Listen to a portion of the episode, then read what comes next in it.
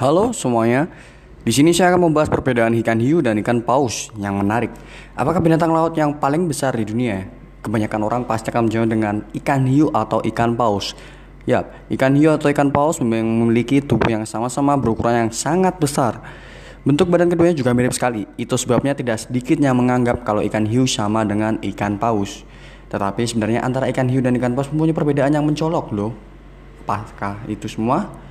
Mari kita bahas perbedaan yang pertama. Ikan versus mamalia. Hiu termasuk ikan atau pisces yang mempunyai sisik yang menyelimuti tubuhnya.